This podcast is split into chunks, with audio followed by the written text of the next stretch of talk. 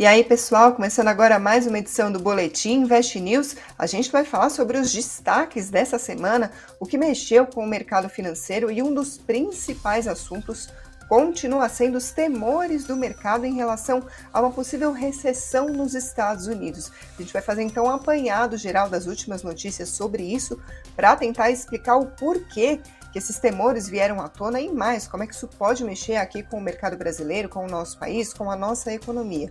Outros assuntos também foram destaques. Hoje teve, por exemplo, prévia da inflação. No começo da semana teve ata do Copom, então a gente vai falar um pouquinho sobre as perspectivas para a taxa Selic e, além disso, como é que está o embrólio sobre o ICMS sobre combustíveis, o que teve de novidade nessa semana. Então, desde já agradeço a participação de vocês, convido a se inscrever no canal se você ainda não fez isso, assim você não perde mais os nossos conteúdos e deixa o like se você gostou desse resumo, desse novo modelo aqui do Boletim Invest News, às sextas-feiras, com um resumão da semana. Começando a falar então sobre crise nos Estados Unidos e, além disso, como que isso impacta as perspectivas sobre taxa de juros. Isso foi muito importante nessa semana. Quais foram os, os acontecimentos? Para resumir, os mercados do mundo todo, a gente já está careca de ver nos últimos, nas últimas semanas, têm sido impactadas por essas preocupações sobre altas rápidas de juros nos Estados Unidos e como que elas podem impactar a economia. Porque a gente bem sabe, o Federal Reserve, o Fed, Banco Central dos Estados Unidos, está de olho na inflação que continua em alta nos Estados Unidos, tem reforçado que vai combater essa inflação.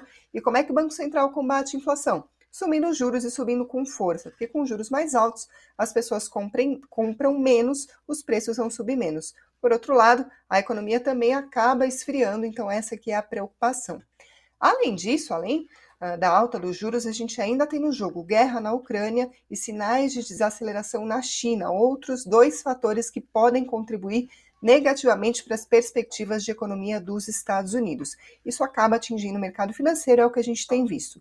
Agora vamos falar sobre o que aconteceu nessa semana, quais foram os sinais e como é que o mercado financeiro interpretou isso.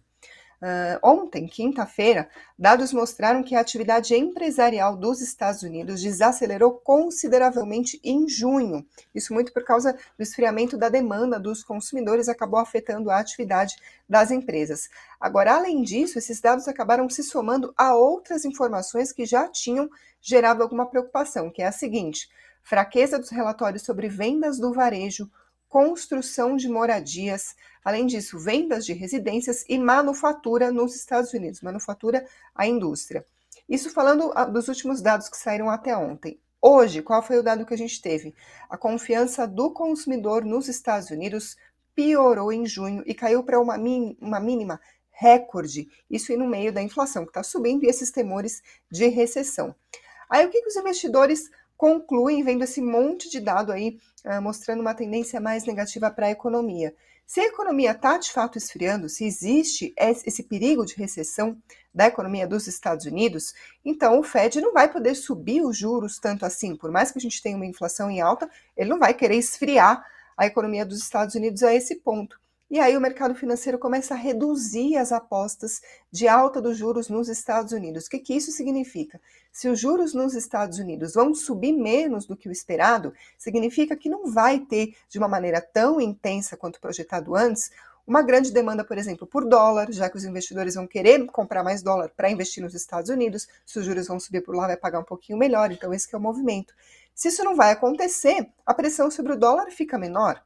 Ao mesmo tempo, a pressão negativa para o Ibovespa, por exemplo, que é o nosso principal indicador da Bolsa de Valores brasileira, ela também perde força, porque afinal não vai ter uma saída de investidores uh, deixando os mercados mais arriscados como o Brasil e partindo para os Estados Unidos. Então, esse que seria o movimento do mercado. E foi mais ou menos isso que a gente viu em alguns momentos, um alívio dessa preocupação de que os juros nos Estados Unidos vão subir muito por causa desse risco de recessão.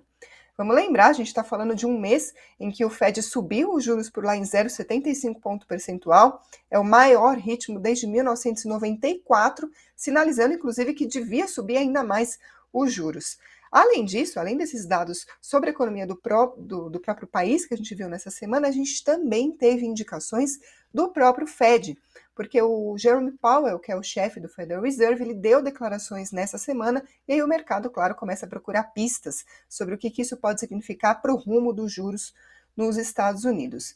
Ele disse na quinta-feira o seguinte: que o comprometimento do Fed com o controle da inflação é incondicional. Aí, para usar as próprias palavras dele. Ele falou isso no Comitê de Serviços Financeiros da Câmara dos Deputados. Foi um interrogatório no Congresso dos Estados Unidos, justamente para falar sobre o esforço do Banco Central em controlar a inflação que está preocupando bastante por lá. Tem atingido os maiores níveis em 40 anos, a gente está acompanhando.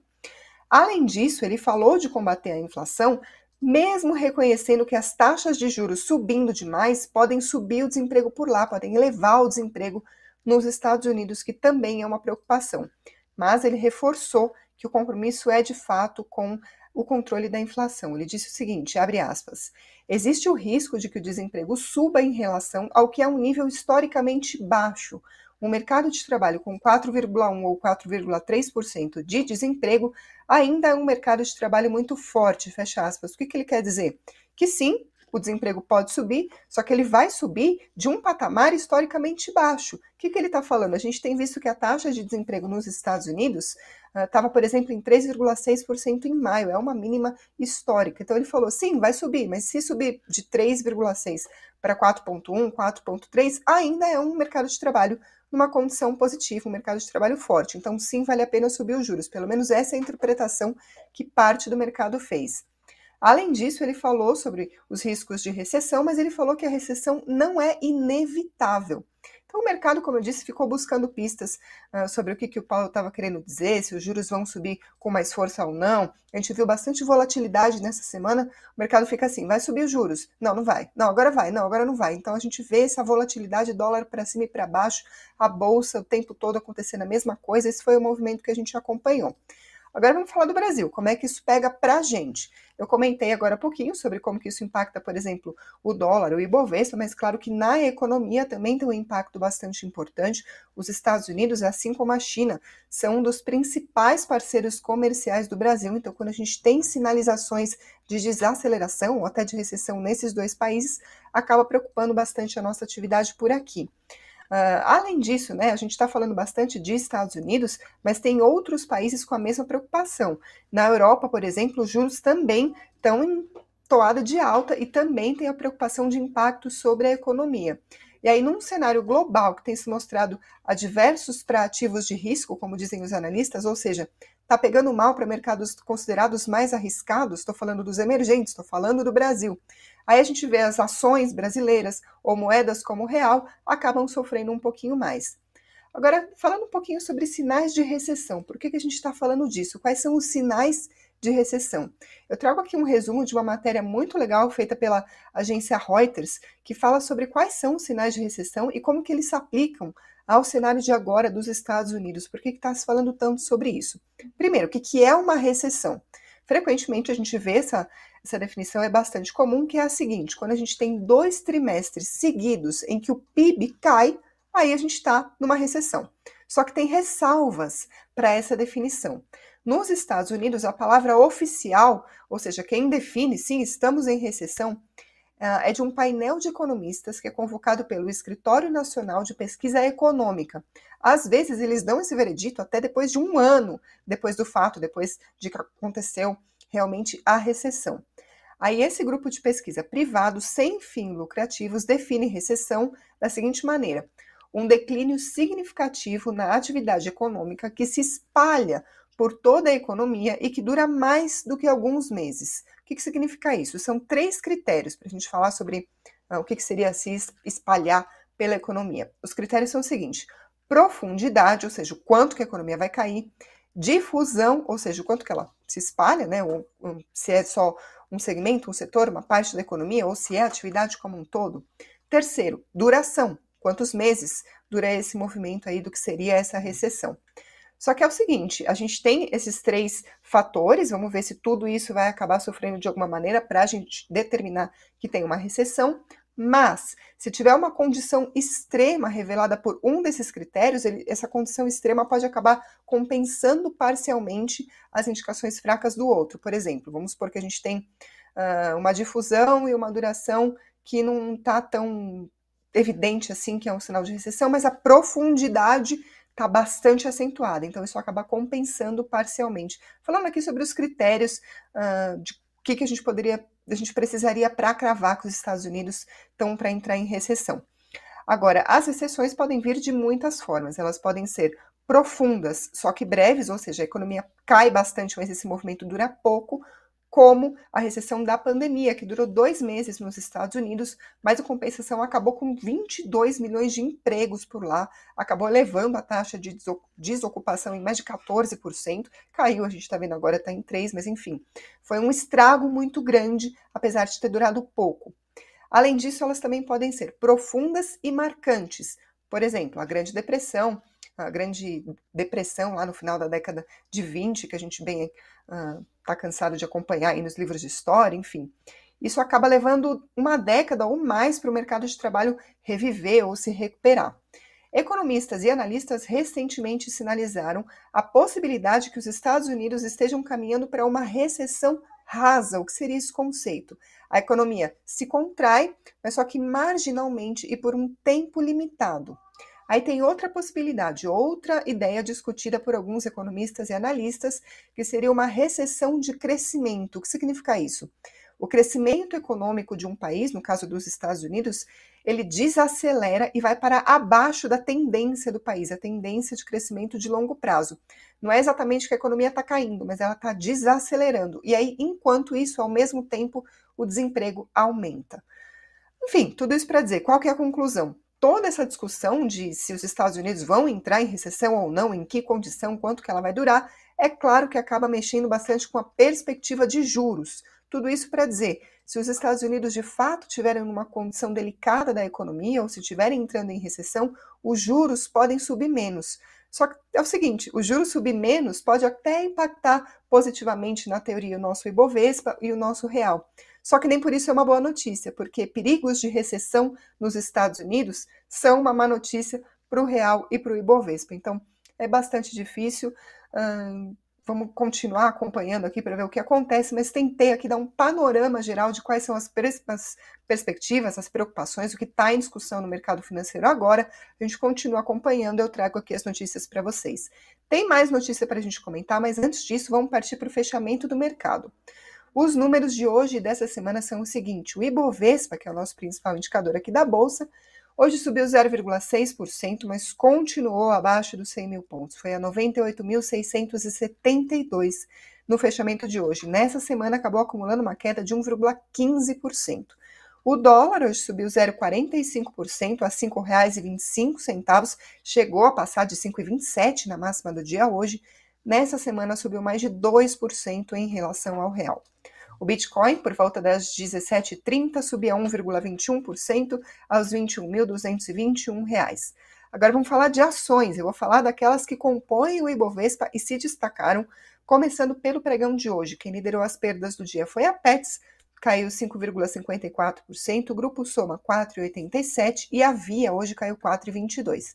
Na outra ponta, a Gol liderou os ganhos do Ibovespa, subindo 6,71%, PetroRio 5,18, assim como CSNA3, a ação da CSN, também 5,18. Isso no pregão de hoje. Agora vamos falar do acumulado da semana, que se encerra nesta sexta-feira.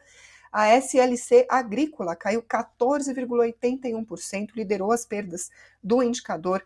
A CVC caiu mais de 11%, IRB Brasil quase 11%. Agora, na outra ponta, quem liderou os ganhos nessa semana foi a VEG, subiu quase 16%, BRF 13,33%, Localweb 11,86%. Agora sim, vamos falar sobre outras notícias. Hoje foi dia de divulgação da prévia da inflação, o IPCA 15. A gente tem o IPCA, que é calculado pelo IBGE, considerado o principal indicador de inflação do país, a inflação oficial, aquela que o IBC acompanha para determinar a meta de inflação para o ano. Só que além disso, a gente tem o IPCA 15, que ele mede a variação dos preços no primeir, nos primeiros 15 dias do ano, do, do mês. Então, enquanto o IPCA é mensal, o IPCA 15 tem essa diferença de leitura, para a gente ter mais ou menos uma noção do que vai vir pela frente quando sair de fato o IPCA. É uma pista da inflação, digamos assim. E a notícia é a seguinte: a alta do, do IPCA 15 voltou a acelerar em junho e ficou acima do esperado. Isso por causa do peso do reajuste dos planos de saúde que acabou puxando a inflação para cima. O reajuste, a gente acompanhou a notícia, foi de até 15,5% dos planos de saúde, acabou apagando aí, anulando o alívio proporcionado pela bandeira verde das contas de energia. Então, a conta de luz baixou, mas o plano de saúde subiu, essa alta do plano de saúde acabou sendo maior, então a inflação, de maneira geral, ficou para cima. A alta foi de 0,69% do IPCA 15, no mês anterior tinha ficado em 0,59, ou seja, a gente está falando de uma aceleração, e esses 0,69 vieram acima de uma expectativa, uh, de uma pesquisa de expectativa da Reuters, que era de 0,62%. Em 12 meses, a inflação pelo IPCA 15 está em mais de 12%, é, mais de duas vezes e meia o teto da meta do Banco Central, que aliás já foi abandonada. Uh, o diretor de pesquisa econômica para a América Latina do Goldman Sachs, ele comentou o resultado do IPCA 15 e eu trago aqui para vocês o comentário. Ele disse o seguinte: abre aspas, a inflação está a inflação está agora não apenas muito elevada, mas também altamente disseminada, com projeção de que permaneça acima de 10% até outubro de 2022 e acima de 8% até março de 2023, fecha aspas. O que, que ele quer dizer? A inflação está muito alta, a gente está vendo quando a gente vai no supermercado isso, isso é perceptível, mas não é só que ela está bastante alta, ela está disseminada, ou seja, tem várias coisas que estão ficando caras, não é que está concentrada num item só, ela está espalhada, é isso que ele quis dizer com disseminada. Agora, falando sobre projeções, ele está falando sobre a inflação em 12 meses, como eu comentei, considerando o IPCA 15, está em mais de 12%, mas a perspectiva é que continue acima de 10% até outubro e até março de 2023 em 8%, ou seja, a gente vai ver essa inflação perdendo um pouco de força, desacelerando. Ainda assim, uma desaceleração da inflação, não é deflação, não é que as coisas vão ficar mais baratas, mas elas vão subir menos, ou pelo menos subir com menos velocidade. Essa é a perspectiva aí do economista para a gente. Uh, isso, claro, mexe com as perspectivas também no que a gente pode esperar para a taxa de juros, porque se a inflação não der sossego, os juros vão ter que subir ainda mais, então por isso que o mercado acompanha. Falando em perspectiva para a Selic, na terça-feira saiu a ata do Copom, que é o documento que revela como é que foi a última reunião uh, do Banco Central, que levou a Selic, a gente acompanhou. A ata do Copom indicou que tem necessidade de manter a taxa básica de juros em nível elevado por um período prolongado, isso para levar a inflação para um patamar perto da meta do Banco Central em 2023. O documento também reforçou que o Banco Central deve fazer outro reajuste, mais uma alta de meio ponto percentual na Selic em agosto. Uh, ainda falando sobre o nosso cenário interno, trago para vocês as atualizações sobre ICMS sobre combustíveis, a tentativa do governo de baixar o preço da gasolina e do diesel por meio do ICMS, que é um imposto estadual. O governo, então, lançou essa ideia de mudar a regra do ICMS para ver se baixa então o preço nas bombas. O presidente Jair Bolsonaro sancionou ontem, quinta-feira, o teto de 17% para o ICMS sobre combustíveis, mas essa regra também afeta energia elétrica, telecomunicações, transporte coletivo. Isso tinha sido aprovado pelo Congresso na semana passada, foi para a sanção do presidente Jair Bolsonaro e ele sancionou, portanto, ontem. Só que nessa sanção, o Bolsonaro vetou alguns trechos, e esses trechos tinham sido incluídos pelo Senado e eles beneficiavam os estados, compensando as perdas uh, dos governos estaduais pela queda de arrecadação com esse tributo que é o ICMS. O Bolsonaro vetou, por exemplo, a compensação da perda de receita para os cinco estados que não têm dívidas com a União, que seria feita em 2023. Ah, então, como é que fica? Essa compensação vai ser feita só para estados que estão endividados com a União por meio de abatimento de dívida, quando a perda de arrecadação com o ICMS ultrapassar 5% na comparação com 2021. Esse ressarcimento vai ser feito de forma temporária durante seis meses. O que significa isso, então? Ah, a ideia seria que os estados seriam compensados pela perda de arrecadação do ICMS, só que com os vetos do presidente Jair Bolsonaro, essa compensação fica valendo só para estados que têm dívida com a União, e essa compensação vai ser feita abatendo essa própria dívida. Isso é o que está, então, na regra sancionada pelo presidente. Ele também vetou uma determinação de que a União deveria compensar os estados e municípios para que eles mantivessem os gastos mínimos com educação e saúde. Por quê? Porque a Constituição determina um mínimo que cada ente federativo, né, os estados, os municípios e também a União, devem gastar em saúde e educação. E aí tinha lá na regra de que a União deveria ressarcir os estados para que eles não deixassem de cumprir essa regra, porque afinal eles vão perder receita porque o ICMS vai ser alterado. Mas o presidente vetou então essa compensação. Na sanção da lei, o Bolsonaro manteve zerados os impostos federais, que é o PIS, COFINS e CID, sobre gasolina e etanol. Esse então é o panorama do que aconteceu com a regra que estava em discussão no Congresso e foi sancionada pelo presidente Jair Bolsonaro. Hoje, o ministro do Supremo Tribunal Federal, STF, Gilmar Mendes, ele marcou para a próxima terça-feira, ou seja, semana que vem, outra reunião de conciliação com o governo federal e representantes dos estados para tentar buscar uma solução para essa discussão, para esse impasse sobre a cobrança do ICMS. O Gilmar Mendes é relator no STF de duas ações que discutem esse assunto, mas vamos lembrar, recentemente, os estados recorreram ao STF para tentar questionar uma decisão de outro ministro, André Mendonça, numa ação movida pelo próprio governo federal, a decisão do André Mendonça é a seguinte: as alíquotas do ICMS devem ser uniformes em todo o território nacional a partir do próximo mês.